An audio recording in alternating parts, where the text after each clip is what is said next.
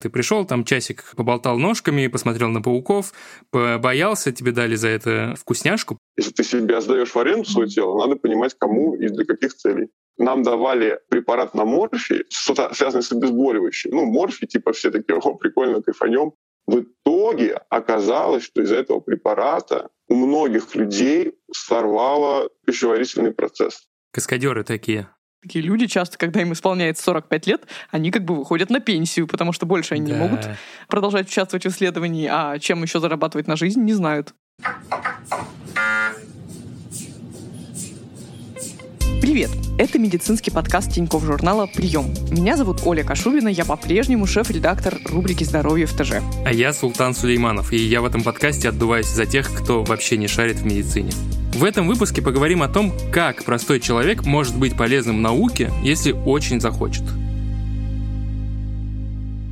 На примере нейроэкспериментов и клинических исследований мы разберемся, кто в этом участвует и, главное, зачем. Где проводят эти эксперименты, кому все это нужно и, очень важно, сколько на этом можно заработать. Мне, как человеку, который просто обожает эксперименты над собой, очень интересно поделать что-нибудь такое под присмотром ученых, потом посмотреть на всякие графики, прийти к каким-то выводам, написать об этом в Твиттере, похвалиться, да еще и научному прогрессу поспособствовать. Как оказалось, я не один такой. Да, похоже, что ты не один. Для этого эпизода мы поговорили с человеком, который изучает мозг и регулярно привлекает к опытам здоровых людей, а также поговорили с добровольцами, которые уже много лет подряд тестируют на себе лекарства. Оль, я вот здоровый человек, без вредных привычек и почти без хронических заболеваний, и как я выяснил, это значит, что мне, в принципе, прямая дорога на опыты над людьми. Звучит, конечно, немножко провокационно. Ты так говоришь, как будто у нас просто, знаешь, государство или там какие-то спецслужбы или высшие силы берут и такие, так, ты здоров, тебе пора на опыты. На Выхватывают. Безусловно, ты хороший кандидат для опытов над людьми, потому что ты уж прости меня, но ты как бы по своим этим всем статистическим, гендерным и популяционным параметрам довольно заурядный. С одной стороны, ты такой весь себя стандартизированный человек, белый цисгендерный мужчина, а с другой стороны, ты, исходя из своих параметров, скорее всего, эти опыты с достоинством переживешь, то есть ты там ни чем не хвораешь, поэтому, скорее всего, не будет никаких побочных эффектов и необходимости, не знаю, платить тебе компенсацию за то, что ты пострадаешь в этих опытах, как если бы ты был беременной женщиной, ВИЧ-положительной или что-нибудь такое. Но я хочу сказать, что на самом деле вот эта система, когда именно таких людей, как ты, там 18-45, без вредных привычек, здоровых, в общем, там средним индексом массы тела, я сама говорю и думаю о том, что это похоже на описание с какого-нибудь сайта знакомств. Очень скрупулезно скрупулезное такое описание. Из-за того, что именно таких людей чаще всего привлекали к опытам, а в какой-то момент в науке возникли проблемы. То есть, например, FDA, американский аналог Роспотребнадзора, где-то в 60-х, 70-х годах строго-настрого запрещал женщинам любым участвовать в экспериментах научных, медицинских, ну, как раз как будто бы из позиции того, что мы бережем женщин, не дай бог, там она окажется беременной, это как-нибудь повредит ей или ее ребенку, все такое. И к чему это привело? К тому, что очень многие медицинские данные, которыми мы до сих пор пользуемся, данные о том, как работают лекарства, данные о том, как развиваются заболевания, получены именно на молодых, ну или не молодых, но мужчинах. Угу. И из-за этого в какой-то момент даже получило популярность такое явление, как синдром Йентель. Это когда некоторые медицинские процедуры, схемы лечения или схемы обследования или схемы диагностики каких-то заболеваний не работают на женщинах.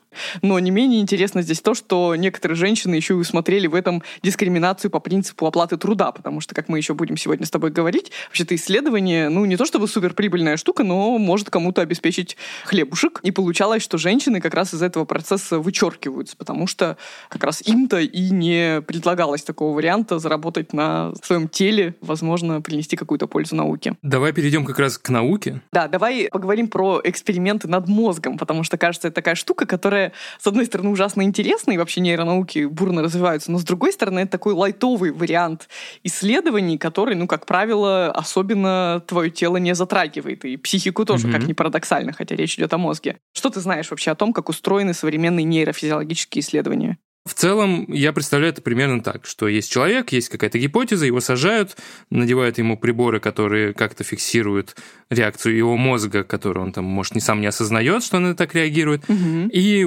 что-то ему делают. Показывают картинки, щекочут, шепчут какие-то слова на ухо. Но вообще все начинается с гипотезы. То есть вот как бы есть некая гипотеза нулевая, которую ученые, как правило, стараются опровергнуть. Условно говоря, наша сила воли — это абсолютно самостоятельный инструмент. Окей. Если мы хотим это доказать, то как мы можем это сделать с помощью экспериментов на людях? А ты понимаешь, как эти гипотезы возникают? Это я бы, если бы был исследователем, я бы пытался, наверное, тыкать в небо.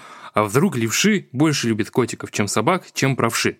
Давайте проверим. Угу. И э, мне бы дали ресурсы под это, или мне нужно было как-то это обосновать на основе предыдущих 100 исследований? Да, на самом деле, конечно же, глупо пытаться ходить тропами, которые, возможно, уже кем-то проторены. Наверняка уже вышло 500 тысяч исследований про левшей, и в идеале тебе бы хорошо их все эти 500 тысяч исследований прочитать, угу. чтобы не делать еще раз ту же самую работу, которую уже делал кто-то. Ну, во-первых, на практике так не бывает, потому что это очень долго, очень много, но либо уже читаются какие-то там систематические практически обзоры, где все эти исследования объединены, или какие-то уже литературные обзоры, где кто-то до тебя тоже писал диссертацию по этой теме и собрал все исследования, которые мог найти, и как бы резюмировал, что мы знаем к этому моменту. Во-вторых, у тебя есть, скорее всего, профессор, то есть ты не просто такой пришел с улицы в лабораторию, хочешь работать научным сотрудником младшим. Скорее всего, есть профессор, который уже ведет тебя своим путем. Хорошо, вот мы нашли гипотезу, нормальную, не как моя. Что делать дальше? Дальше мы придумываем эксперимент, с помощью которого мы можем эту гипотезу доказать или опровергнуть. То есть иногда наша задача как раз опровергнуть твою гипотезу, и мы придумываем, сколько нам нужно людей, потому что это все подчинено ну, законам статистики, mm-hmm. как есть такой критерий студента, самый популярный в статистике. Это значит, что меньше 30 человек не репрезентативная выборка. Есть другие способы посчитать, если совсем мало участников, но лучше, чтобы было хотя бы 30 человек. Для больших исследований речь идет о тысячах человек. Это зависит от типа исследования, как правило, за очень большим большими группами людей. Мы просто наблюдаем. После того, как мы придумаем классный эксперимент, значит, куча умных мужей, я не знаю, женщин, ученых собираются, это все обсуждают, как-то прописывают этот дизайн, закрепляют, что все, договорились, забили, сделать будем вот так. После этого, собственно, начинается поиск добровольцев, и так далее, и так далее. То есть с этого момента какой-то вот человек со стороны в исследование может войти приход вообще человека в лабораторию, это несколько вещей. Во-первых, когда вы попадаете в лабораторию, вы общаетесь с людьми, которые могут вам ответить на очень много животрепещущих вопросов. Говорит Алексей Горин, PhD, младший научный сотрудник Центра нейроэкономики и когнитивных исследований Высшей школы экономики. В лаборатории с вами пообщаются, все расскажут. У вас расширится кругозор, возможно, вы сами там чем-то таким заинтересуетесь, что здорово. По крайней мере, вы станете лучше понимать, что такое наука, как она работает, на что похожа вся эта аппаратура, какие люди там работают. Просто ученые обычно это ну, какое-то непонятное животное такое, да, в толстых, возможно, очках, там, ну, или там, если как инженеры, значит, Лапенко, что-то такое, да, значит, заикающийся робко и не понимающий, что он делает на работе, да, там, делали, делали, да, так не доделали. Кроме того, аппаратура, не всегда интересно, как это все работает, оно все такое дорогое, дома это не купишь, вот, и в любом случае просто потусоваться прикольно. Кроме того, значит, вы действительно принесете довольно серьезный вклад в работу как бы научную, потому что чем разнообразнее у нас выборка, да, тем лучше. Выборка у нас, в общем-то, достаточно однообразная. Есть такое, значит, тоже ехидное замечание, что большинство этих психологических всяких ваших тестов, оно проведено на студентах, поэтому это у вас студентология, и вообще идите вы все. А когда мы выходим там в поле и говорим, вот нам нужны там 50-летние люди с такой-то историей, начинается очень долгая очень муторная затея, и нам основная цена эксперимента — это вот поиск испытуемых бывает. Такое получается, что Рекорд — это прямо боль. Кроме того, люди, как раз, которые не с вузов, они ну, как бы легче относятся к этому. Ну, как бы пришел, не пришел, ну и ладно. А было бы здорово, если бы все-таки человек понимал, что его присутствие — это реально важно.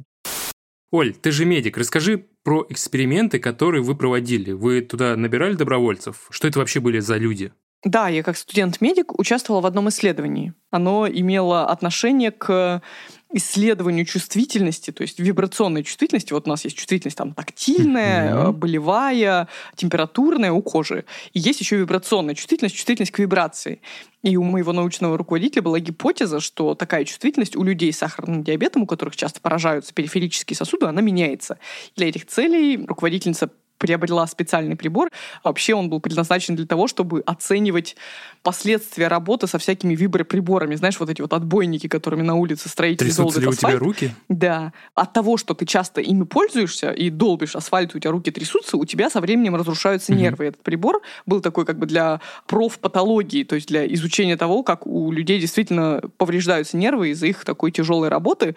Научная руководительница предложила попробовать с помощью этого прибора оценить, как меняется вот эта вибрационная чувствительность у людей сахарным диабетом и понять, собственно, можно ли все эти изменения на какой-то очень-очень ранней стадии прогнозировать, когда у человека еще нет никаких жалоб на нервы, скажем так, а они уже что-то там начали разрушаться. Вот, и тогда, собственно, к нам в нашу лабораторию стеклось довольно много людей с сахарным диабетом. Какие-то выводы мы там получили, но, опять же, как это часто бывает и в российской, и в мировой науке, то, что мы узнали, сильно расходилось с тем, что мы планировали узнать, и поэтому потом уже произошло какое-то немножко натягивание совы на глобус, где мы как бы стали срочно менять цели нашего исследования, переписывать их, типа, а вообще-то, вот мы смотрите за то, что узнали, вообще-то как бы, может быть, мы это и хотели узнать, ничего, что мы не узнали то, чего хотели, но вот какой интересный артефакт обнаружился.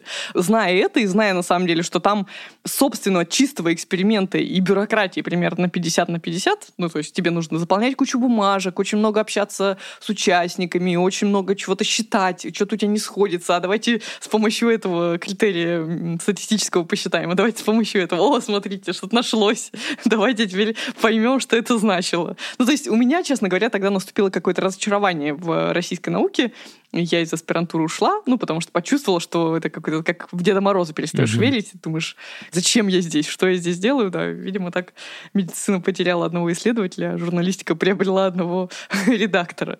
У нас грантовая система, то есть фактически как это работает. Мы пишем заявку на грант, выпрашиваем грант, делаем исследование, в спешке пишем отчет по гранту. По гранту мы отчитываемся публикации. Публикации, как правило, требуют экспериментально. Соответственно, мы делаем эксперименты, опубликовываем результаты и бежим за следующим грантом, потому что хочется кушать. В грантах тоже есть проблема такая, что, опять же, мы говорим, что вот гипотеза, но так как мы понимаем, что гипотеза может не подтвердиться, может быть какие-то там проблемы чисто механистические, то есть, условно, наше оборудование оказывается будет козлить и не давать нам это сделать. И обычно в грант заправляется куча гипотез, а потом все бегают в огне, потому что все эти гипотезы нужно как-то проверить, потому что отчет. Мы же соревнуемся за финансирование, и получается, кто больше впихнет там всяких гипотез в грант, тот и молодец. А потом как бы ходят с такими вот просто фингалами под глазами все сотрудники, значит, а в декабре начинается, они ходить уже не могут, поэтому они просто из дома там впитываясь в кресло, живут на доставке всякой э, из всяких самокатов и прочих лавок, погружаются в, эту- в эту кучу мусора, и зарабатывают себе гастрит, невроз, но дописывают этот несчастный отчет. У меня была совершенно замечательная история, когда у меня была операция, и на второй день после операции с трубками, торчащими из живота, я пополз сделать отчет. То есть меня все, все сопалатники смотрели как на сумасшедшего, а я на них смотреть не мог, потому что глаза слезились. Все равно сидел и клацал, потому что вот надо. Я со своей стороны не участвовал в каких-то экспериментах, признаюсь честно, но мне стало интересно в рамках подготовки к этому подкасту посмотреть, на что вообще я годен, к чему у меня лежит душа. И раз мы с тобой заговорили про исследование мозга, я зашел во ВКонтакте в группу про интересные нейрокогнитивные исследования в Высшей школе экономики. Мы оставим ссылку в описании для тех, кому это интересно. Самый первый пост был, наверное, самый интересный. Там называли участвовать в эксперименте про еду не объясняли, что именно нужно делать. Там, в принципе, не очень много подробностей про то, чем нужно будет заниматься, но в анкете, которая приложена к этому посту, спрашивали, правша ли ты или левша, и ел ли ты когда-нибудь сладости. Интересная, конечно, формулировка вопроса. Я ем сладости, мне нравятся сладости, и я надеюсь, что там что-то будет про сладости, еще и как-то это будет связано с правой левой рукой. И, в общем, мне показалось, что это интересно. Я бы поучаствовал в этом, если бы, я не знаю, проходил мимо, условно, места, где это проводится, зашел бы, потратил немного времени, этим занимался. Об этом еще прикольно потом рассказать. Знаешь, там вот левши-то больше любят сладкого. Я участвовал в этом исследовании. Второе, что мне понравилось, был оплачиваемый музыкальный онлайн-эксперимент. Там тоже не было подробностей, но мне понравилось, что это онлайн-эксперимент, и он музыкальный. Я не очень хорошо шарю в музыке, но... Я люблю онлайн и музыку. Правда, за 50 минут времени предлагают 250 рублей. А что делать-то надо? Я не знаю. Там нигде не объясняется. А, там нет подробностей. Завлекушечки только, да. И на самом деле почти ни в одном анонсе не было указано, что именно будет происходить в этом исследовании. Появилось ощущение, что от меня что-то скрывают, но потом я задумался, что, наверное, когда речь идет о мозге, доброволец как раз не должен знать, что его ждет, что от него хотят, иначе он будет неосознанно подстраиваться под эксперимент.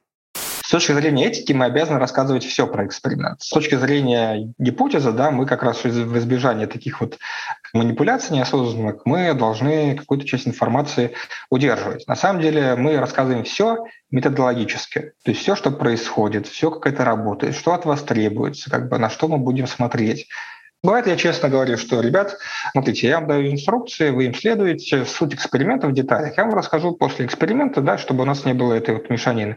И когда человек честно понимает, на что это похоже, когда он понимает, что вот это вот незнание важно для построения эксперимента, люди хорошо к этому относятся, совершенно спокойно. Главное, чтобы потом ты, правда, уделил как бы, время и не принялся, а рассказал, что произошло.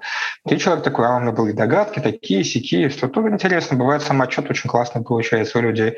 Нам помогает там формирование будущих экспериментов. Ну, как бы тут человеческий контакт очень важен, ну, на мой взгляд. Было еще несколько потенциально интересных экспериментов, тоже по завлекушкам, потому что было непонятно, что там делать, но они были связаны с языками, с восприятием языков, запоминанием каких-то необычных фраз.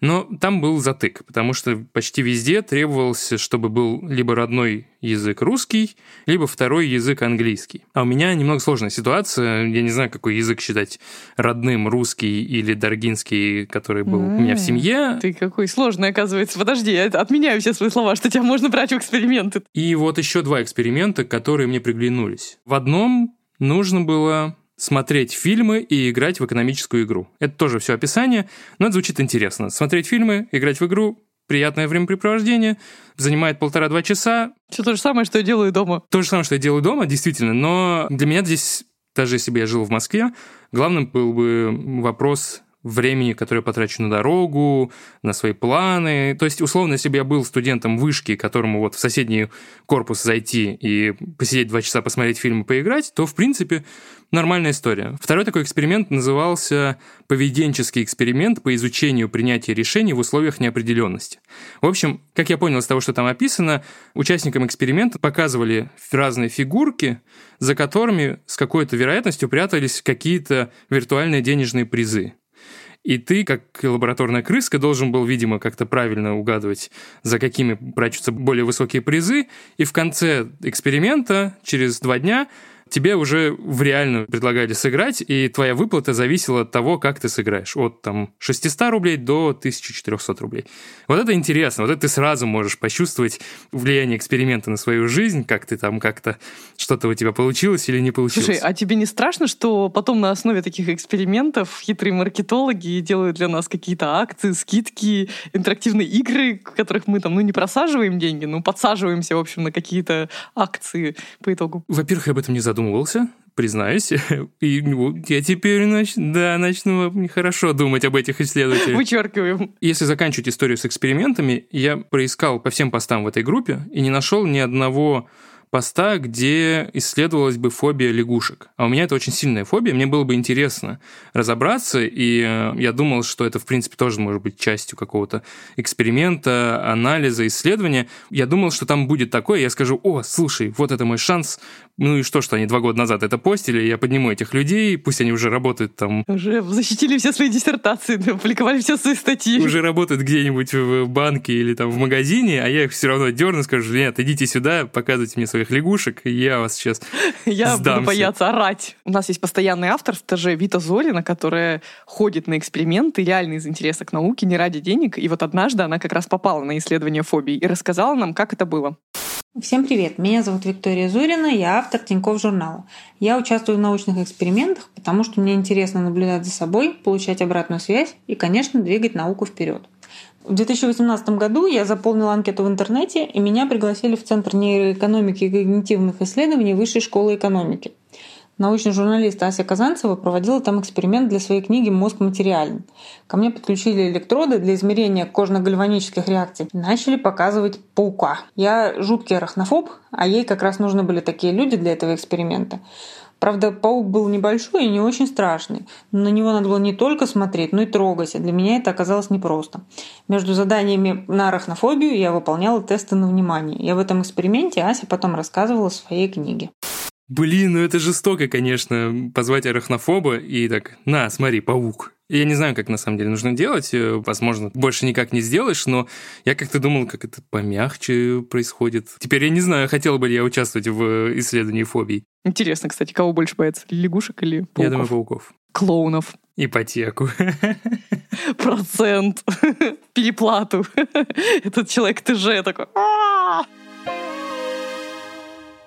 Хочу сказать, что помимо коротких экспериментов, вот из разряда, как это, приключение на 10 минут, вошел-вышел, вот тебе паук, есть еще и длинные исследования, которые длятся реально годами и десятилетиями, но часто эти исследования, что наиболее так волнительно, проводятся на детях. Угу. Это не значит, что детей помещают в какие-то страшные условия, наоборот, иногда им какие-то плюшки дают за то, что они участвуют, иногда просто наблюдают. И вот, ну, пожалуй, да, будет странным не упомянуть самый известный пример такого лонгитюдного, то есть длительного-длительного исследования. Это зефирный тест, если уж мы говорим о нейрофизиологии, и этот двойной пример. С одной стороны, это пример как раз исследования исследование, которое проводилось на маленьких детях, где им предлагали зефирка сейчас или там типа две зефирки через 10 mm-hmm. минут или через полчаса. И выяснилось в ходе этого исследования, что вот якобы у детей, которые могли потерпеть, у которых была сила воли, они, значит, в жизни удались гораздо лучше. Но это также пример исследования невоспроизводимого. То есть это было очень широко разрекламированное исследование, на примере которого потом чуть ли не выросли целые педагогические концепции того, как надо учить детей, значит, Терпеть. быть э, терпеливыми, да, и соглашаться на шоколадку попозже, вот как-то идти к этой цели на две шоколадки. Потом выяснилось, что это все не воспроизводится. Отчасти это было как раз связано с тем, что многие из детей, которые принимали участие в эксперименте, это были дети, опять же, сотрудников. Ну, понятно, где ты там найдешь чужого постороннего ребенка, которого затащишь шоколадки в лабораторию, тебя потом затаскают полицейским участкам. Оказалось, что эти дети были достаточно из благополучных семей, и, во-первых, они, может быть, и так дома много этого зефира ели, во-вторых, у них и так были какие-то, то, что называется, спутывающие переменные, которые также могли повлиять на их успех в жизни. Если они дети профессоров, у них и так много денег, их могли устроить родители, они с детства читают много книг, в общем, бесконечное количество вариантов. И это скорее о том, что, да, наука, к сожалению, довольно такое зыбкое явление, и даже если ты придумал какую-то суперклассную идею и вот наблюдаешь на примере детей, как бы вообще не вмешиваясь в какое-то явление, то, как действительно жизнь поворачивается потом у тех или у других детей из разных групп, никогда нельзя исключать, что ты ошибся. Ты ошибся с э, дизайном исследований, и на самом деле оно ничего не показывает. И вот тогда это была довольно громкая история о том, как попробовали воспроизвести это исследование, и оно ничего не показало. Оказалось, что дети, неважно, когда они ели зефир и какой вариант они выбирали, могут вырасти как успешными, так и неуспешными. Лонготюды – это боль. Такие исследования называются лонготюдными. В целом, откуда начинается лонготюд, сказать тоже трудно. То есть он может начаться с месяца, а может там десятилетий длиться. Такие эксперименты уже организуются в лаборатории профессуры. Причина какая? Профессоров длинные контракты. Второй момент – это то, что нужно действительно как-то законтрачить людей, которые с вами работают. То есть выборка должна быть больше, явно сильно избыточная. Такие исследования получаются очень дорогие. Например, на локальных сообществах. Если вы знаете, что сообщество вот в этом там, небольшом американском городке более-менее стабильное, неподвижное, никуда оно там не мигрирует, им, им и так хорошо, то мы, правда, можем пройтись по этому neighborhood и сказать, что вот, смотрите, у вас тут нарожались прекрасные розовощеки или смуглощеки дети любого цвета щеки.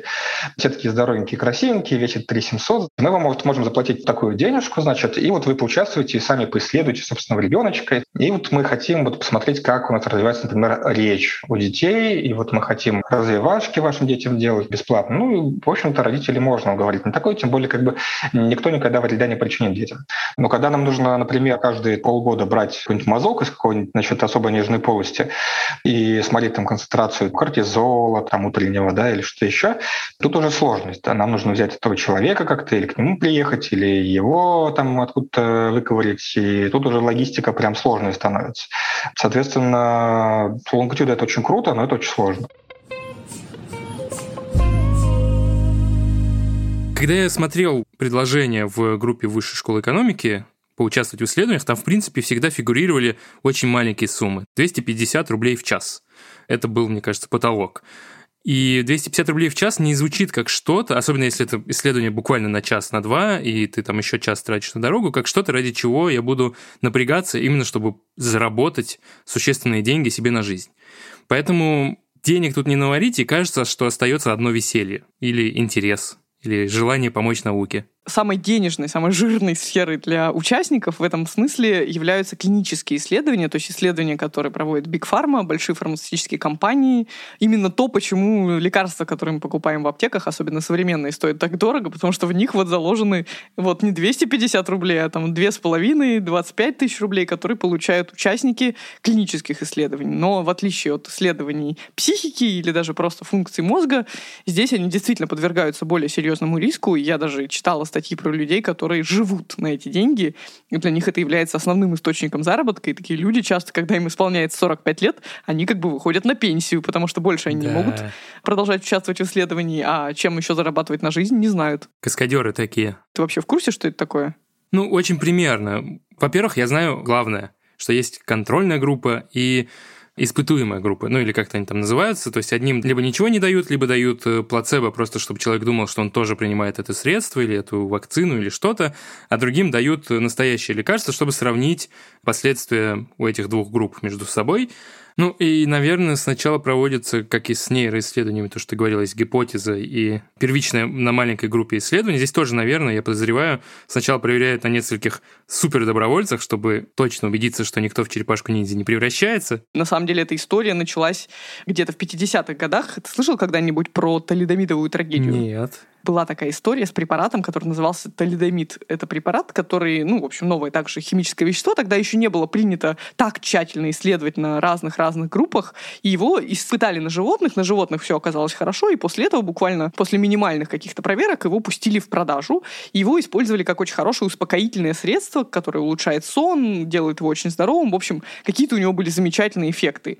И кто у нас больше всех тревожится? Беременные, поэтому его стали прописывать довольно широко в европейских странах беременных, а вот в Америке его не разрешили. То есть там уже на тот момент были достаточно серьезные правила регистрации препаратов, и вот женщина, которая стала после этого достаточно известной, чиновница по имени Фрэнсис О'Келли, она тогда вот по всем этим бумажкам прошлась и сказала, что-то нет, вы меня не убедили со своим талидомидом, мы его продавать в Америке не будем.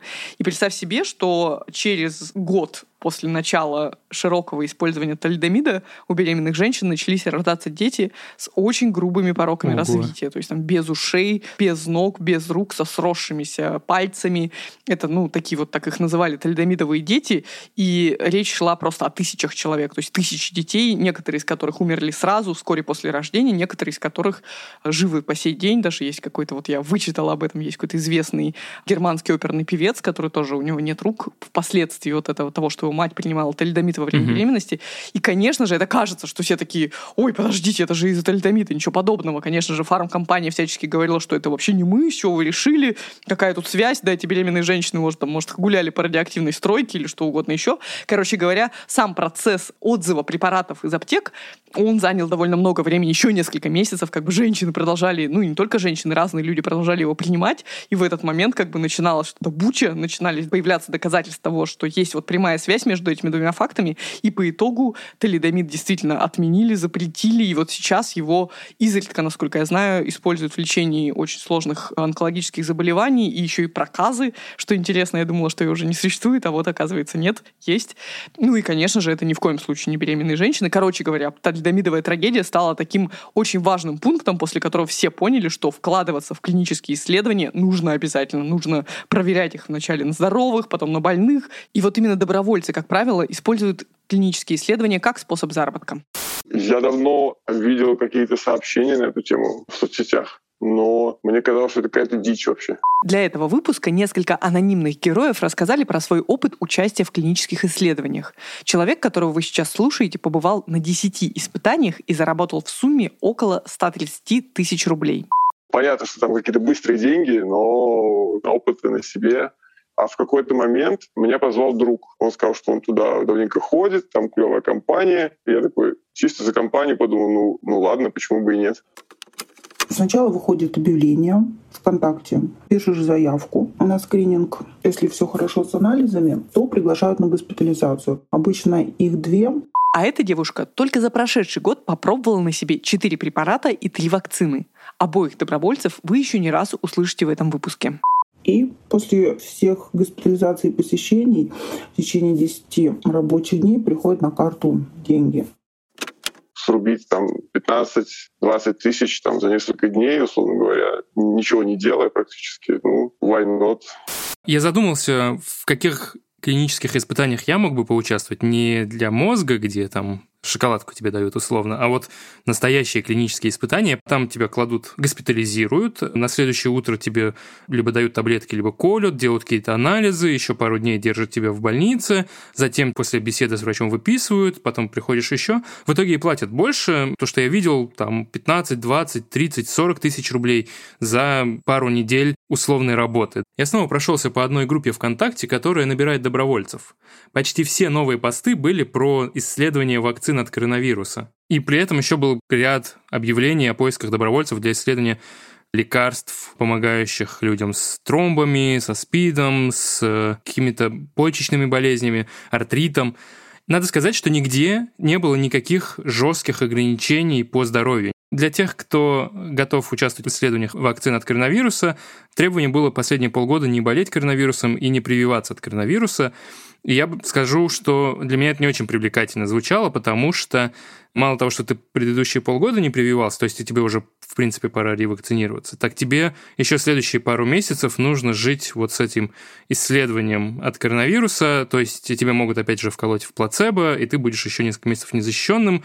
Но при этом для меня вопрос был в риске, в том, что я не готов откладывать ревакцинацию надолго, если бы в теории меня позвали на такое исследование, ради того, чтобы поучаствовать в исследовании еще одной, еще одной, там уже пятой, шестой, седьмой вакцины от коронавируса. Там, где искали участников испытаний других лекарств, было совсем просто. Возраст от 18 до 45 чаще всего, и индекс массы тела от стальки до стальки я влезаю вот в верхнюю границу, в принципе, чуть-чуть еще, и я бы уже выпал из этого. Протискиваешься со своим индексом массы тела. В общем, выбирать мне было особо не из чего, и, если честно, все это вызывало настороженность и страх за возможные последствия. Препараты не выбираю, я смотрю на оплату и на график. Если мне все подходит, я записываюсь на исследование. Многие ходят туда вообще не глядя, рассуждая так, что типа как бы один раз ничего не будет. Но по моему опыту и одного раза бывает достаточно. Я обычно довольно тщательно выбираю, куда я хочу пойти. В первую очередь сумма влияет и какой препарат. Практически все препараты, которые тестируются в основной своей части, это лекарства, которые имеют уже зарегистрированный аналог, уже прошедший тестирование в разных странах, но его нужно зарегистрировать в России. То есть одно дело выпить какой-нибудь глютен или аналог аспирина, или там что-нибудь для людей больных диабетом, понижающий глюкозу, ну, для меня, как для здорового человека, эти таблетки, они вообще ну, не влияют почти ну, никак. Есть лекарства, которые влияют. То есть я даже попадался на такое. Первый раз это вот было как раз такой неприятный пример. Они обозначили одно лекарство, в интернете. По факту, когда мы пришли на скрининг, оказалось, что лекарство будет другим. Там были определенные побочные эффекты, связанные с тошнотой. И самое главное, что нам должны были давать попутно противорвотную капельницу. Это выглядело на самом деле стрёмно. Вот у меня лично не хватило мозгов допереть, что если мне дают противорвотное, то, блин, это уже само по себе соображалка-то должна быть, да, то есть как бы проще согласиться, ты думаешь, ладно, я пройду скрининг, ну, я уже здесь, что мне стоит там быстренько провериться, я сейчас дам анализы, тех, кто ходит на исследования, для них сдать анализы не проблема. Они сдают анализы, там кровь туда-сюда, и потом оповещают, да, что там прошел ты или не прошел по состоянию здоровья. Если ты прошел, то думаешь, блин, вот, ладно, пойду, а вот у меня друзья. И мы как бы пошли. В итоге оказалось, что из-за этого препарата у многих людей сорвало пищеварительный процесс. Причем ну, у меня обычно вообще железный желудок, и то у меня где-то неделю были какие-то траблы, а у некоторых людей это длилось там пару месяцев, какая-то непонятная дребедень. Самое распространенное – это головная боль. Так как берут кровь часто и много, то может упасть давление, и от этого может разболеться очень сильно голова. От самих таблеток был эффект, ну, вот от таблетки шизофрении, хотелось все время спать, было тяжело что-то делать. Еще от одних таблеток очень сильно тошнило. Эпизод был, когда банально нам давали препарат на морфий, что-то связанное с обезболивающим. Ну и как бы, ну, морфий, типа все такие, о, прикольно, кайфанем. Ну, действительно, такое легкое эйфоричное состояние, как бы расслабление. Но фишка в том, что сама эта таблетка, она э, даже приятная. Эффекту. Для того, чтобы человек не повело, дают блокатор, который должен блокировать рецепторы. И на него просто стремнющая реакция была у многих. То есть у меня вообще какие-то такие очень неприятные судорожные состояния от него было. И как бы приходится это терпеть. И я, честно вам скажу, просто ну, не из трех блокаторов, которые надо было выбрать, я выбрал только один. Просто обманул врачей, потому что, типа, блин, я не хочу испытывать это еще раз. А если откажешься, я, я получается, зря страдал, мне решать денег. И последний момент, когда было, это тоже известный, хороший центр, там был какой-то гормональный препарат, и тоже как бы вроде бы поначалу кажется, что норм, а я прихожу, и там такая актовый зал, какую-то лекцию читают, рассказывают, и потом я это листаю, там читаю, начинаю задавать вопросы. Ну, я понимаю, что одно из предписаний, ну, таких пожеланий врачей, это не заниматься физической активностью, там, не ходить в качалку в зал в течение месяца, потому что, ну, это гормональный препарат, блокатор гормона роста. Типа мышцы не будут расти. Я думаю, ну, нифига ж себе. Это такая безобидная штучка, которая ну, типа месяц будут блокировать рост мышц. И тут уже надо свою голову включать. Я просто задал вопросы и, честно говоря, ушел, как еще несколько человек. Если ты себя сдаешь в аренду свое тело, надо понимать, кому и для каких целей вообще врут все, особенно это касается каких-то исследований, которые как раз не про лекарства и не в лаборатории проводятся, а дома, и там исследования, которые касаются каких-то вредных привычек или, наоборот, отказа от вредных привычек. Да, очень часто мы склонны к тому, что, чтобы немножко изменять и как-то деформировать свои впечатления, мне кажется, нам с тобой, Султан, это знакомо даже по челленджу, когда ты как бы, ну, как будто сам подсознательно хочешь подтвердить какой-то эффект да. или опровергнуть его. Ну и я сталкивалась, по крайней мере, внутри себя с этим, что я даже себя как-то останавливала от желания рассказать про какой-то эффект, в котором была не уверена. И, конечно же, это бывает также и в исследованиях, и поэтому очень часто это решается или за счет очень большого количества испытуемых, и, знаешь, как бы очень сразу хорошо вскрывается обман, когда ты видишь, что внезапно у одного человека какая-то странная побочная реакция, которой ни у кого не было, или наоборот, он единственный, который ничего не почувствовал. То есть тут же исследователи могут списать это на обман. Например, есть предписание не пить никаких БАДов, никаких трав и по диете. И в этом случае ты просто говоришь «да, да, да, да». Я ничего не употреблял, я ничего не пил. Но на самом деле большинство людей особенно не заморачиваются по поводу диеты. Все зависит от заказчика. Если это какая-то, опять же, иностранная компания, у которой высокие требования, там обычно больше платят, но и тесты более серьезные. И я тестировал вакцину один раз в одном центре, а потом в другом ее же через типа полгода, просто скрыв этот факт. Это, естественно, нельзя, ты не имеешь права. Но когда речь идет про коронавирусные вакцины, если есть такое условие, они, конечно, проверяют антитела просто и видят тебя. Кажется, кстати, это говорит о том, что есть довольно такая типичная история про серийных добровольцев, которые как раз накладывают друг на друга разные эксперименты, потому что ну, для кого-то это заработок, для кого-то возможность поучаствовать в нескольких исследованиях одновременно — это возможность получить прибавку к своей зарплате. Когда речь про 20 тысяч рублей условных, то да, в принципе, хочется совместить три исследования в месяц и спокойно себе жить.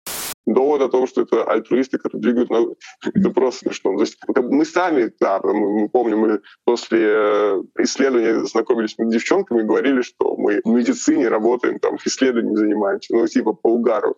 Но по факту Конечно же, ну, ты лежишь в больнице, тебя берут кровь каждые 15 минут, ну, через катетер, там, потом каждые полчаса каждый час, примерно половину или 70% от того, сколько донор сдает. Кормит тебя не то чтобы супер круто, ничего прикольного в этом нет. И говорить о науке, вот если речь идет о вакцине от ковида, может быть, да. Там это как бы захлестнуло какая-то... Были люди, которые, возможно, пришли туда ради науки, ради того, чтобы показать вообще близким, что они ну, как бы относятся к этому спокойно. Но если речь идет о каких-то лекарствах, то только коммерческий интерес, и в этом ничего плохого нет. Кажется, есть два подхода. Есть подход помочь науке и немного поразвлечься, так какой-нибудь получить интересный опыт и интересное знание, и тогда можно идти в нейроисследование. Ты пришел, там часик поболтал ножками, посмотрел на пауков, боялся, тебе дали за это вкусняшку. Почему-то в объявлениях указывают, что даем снеки не причуду, нормальные снеки. Я не знаю. Видимо, это какое-то типичное угощение, от которого уже воротит всех добровольцев. Да, возможно, да. Для серийных исследователей это прям сигнал, красный флажок. Не причуда, все, значит, можно идти. Ты приходишь, получаешь очень мало денег, просто как скорее символическая компенсация твоей работы. А второй подход — это ради денег, и тут нет никакого осуждения, ах ты, не ради науки, значит, а ради денег, потому что это нужно фармкомпаниям во многом, и они как раз на этом будут зарабатывать большие деньги, и им важно провести настоящее такое непредвзятое исследование. Здесь, в принципе, можно прийти на такое клиническое исследование, попить таблетки или получить укол, рассказать о своих впечатлениях, сдать анализы, получить на карту гораздо больше денег. Также получить несколько интересных новых диагнозов. Да, кроме диагнозов, особенно если ты там серийный исследователь, тебе дают 10, 20, 40 тысяч рублей, если это затягивается на пару недель. Интересная, необычная сфера и, наверное, какой-то странный жизненный опыт. Почему бы и нет? Вся наша жизнь состоит из чего-то такого. Вся наша жизнь состоит из причуд. А теперь возвращение рубрики «От слов к делу». Мы решили пощадить себя на новогодние праздники, но Новый год — это новые цели, поэтому мы снова бросаем друг другу вызов, и на этот раз он связан с нашим рационом. Мы от души поели всякого гадкого на Новый год, попили соков, попили лимонадов. И я на самом деле предлагаю не отказываться от всего сразу, включая майонез, а отказаться только от сладкого, как от самого-самого страшного как мне кажется, что есть в моем рационе, по крайней мере. Что ты думаешь, Оль? Ну, я хочу тебя успокоить, что, во-первых, не только тебя тянет ко всему этому. Вообще, ну, я не поднимала очень глубоко статистику, но по данным за 2019 год россияне ели в 4 раза больше сахара, чем допустимо. То есть, э, типа, 30 килограммов против 8 килограммов на одного человека в год. И что интересно, угадай на первом месте, какие регионы нашей страны были. Ну, хочется сказать, что южные, потому что они там идут, на улице фрукт сорвал, съел, Точно. Но, слушай, фрукт не считается. Речь идет все-таки о добавленном сахаре, то есть который добавляется в еду. Но про южный ты очень угадал, потому что на первом месте Ингушетия, а на втором папа-папа Дагестан. Опа. Вот это откуда пошло. Да, я думаю, что много сладостей. Говорят. Да, это да, да. Оправ- оправдал себя только что. Не, на самом деле мы очень много едим сладкого, но надо сказать, что не только мы, это вообще проблема очень многих стран, в том числе да. и США, которая известна, часто при, приводится в качестве примера страны, страдающей от ожирения, но и у нас такая эпидемия тоже есть. Если предыдущие десятилетия в основном демонизировался жир, mm-hmm. вот все эти насыщенные жиры, значит, пальмовое масло и все такое, потом быстро доказали, что все это неправда, и не, это все сахарный заговор. И сейчас, как я наблюдаю, демонизируется излишний сахар, то есть в целом принято считать, что все проблемы О, да. со здоровьем от сладкого. Я тут придерживаюсь такой тактики осторожного обывателя слэш науч поп-просветителя. И поэтому мне, с одной стороны, тоже кажется, что вообще хорошо бы себя придержать, при том, что я вот как раз, кажется, носитель каких-то генов соленоедскости. И надеюсь, такой челлендж у нас тоже будет. Ну, а как раз сладкое меня вообще не возбуждает. То есть у меня нету этой темы с тем, что мне там каждый день хочется конфетку, хочется ее использовать в качестве вознаграждения и все такое. Но я подозреваю, конечно, мы считать не будем, но мне кажется, я тоже переедаю сладкого просто потому, что оно повсюду. Давай просто, как в случае с закаливанием, посмотрим, что это нам даст в плане самочувствия. Потому что люди, вот я читала отчеты даже наших коллег, которые тоже отказывались от сахара там, на месяц, а вообще говорят, что гораздо лучше себя чувствуют в чем-то. Mm-hmm. То есть даже дело не в том, что они сбрасывают вес или резко начинают улучшать здоровье своих сосудов, я не знаю, во что верят люди, чего хотят, но просто банально у кого-то кожа становится лучше, у кого-то самочувствие, сон, бодрость, вот такие мелкие штуки. В общем, мне кажется, что эксперты ВОЗ и других авторитетных организаций не врут в том, что мы едим слишком много сладкого, и кажется, для начала надо понять, сложно ли вообще соблюдать их рекомендации или хотя бы приблизиться к ним, и э, что это дает на короткой дистанции. Давай, мне причем нравится, что ты говоришь про отказ, а не ограничение, потому что э, мой опыт личный показывает, что отказаться совсем проще, чем просто попытаться снизить потребление, потому что ты все равно как-то срываешься, обманываешь Ты не считаешь, себя. да? Как ты вот пол ложечки ну, насыпал так, себе не, или не четверть больше, ложечки? Ну, я сам-то не насыпаю, но там можно как-то себе сказать, не больше одной банки газировки в день. Но ты все угу. равно начинаешь как-то себя обманывать, подкидывать себе что-то мороженое по вечерам. А полностью отказавшись, как-то... Вот у меня был такой опыт пару лет назад, и мне было проще. Так что я согласен с тем, чтобы совсем отказаться от сахара, от добавленного сахара, что это значит в случае с фруктами? То есть фрукты можно есть? В случае с фруктами я предлагаю, да, не угу. сходить с ума и есть, а то это начинает противоречить нашему челленджу по употреблению 400 грамм фруктов да. и овощей в день. Давай так, если вот перед тобой лежит прекрасный банан и прекрасный огурец, ты, конечно, можешь выбрать огурец и почувствовать, что ты еще ага. немножко внес вклада в копилку в свой марафон. Но вообще предлагаю об этом не думать, но я предлагаю все-таки исключить мед, угу. потому что мед, хотя это природный сахар и это фруктоза, а не сахароза, сукралоза, все равно, будем честны, он в организме очень быстро перерабатывается обратно в глюкозу. Второе жесткое ограничение, я предлагаю все-таки отказаться от сахарозаменителей. Не знаю, как у тебя с ними? Эм, то есть кола зеро да, и всякая там стевия, Да, вот эти да. все баночки с сладкими таблеточками. Почему? Употребляя сахарозаменители вместо сахара, ты как бы ну, ни к чему не приходишь. То есть у тебя вот эта твоя чувствительность рецепторов к сладкому остаются на том же уровне. Попав в ситуацию, когда вдруг у тебя не окажется под рукой сахарозаменителя, ты очень сильно захочешь Мгм. сладкого. А наша задача как раз попробовать э, изменить вот этот вот уровень толерантности к сладкому, сделать так, чтобы нам, в общем, сладкого хотелось меньше, и кажется, здесь сахарозаменители будут только мешать, они будут вносить как бы путаницу в этот процесс. Договорились, через неделю узнаем, удалось ли нам не полезть на стену без сладкого. Это был подкаст «Прием». Слушайте нас на всех платформах по четвергам, ставьте нам лайки и пишите комментарии всю неделю, не обязательно только по четвергам. Напишите нам на почту подкаст собакатиньковjournal.ru, если у вас есть интересный опыт участия в когнитивных или клинических исследованиях. Возможно, мы сможем рассказать вашу историю в подкасте или даже напишем вместе статью в ТЖ.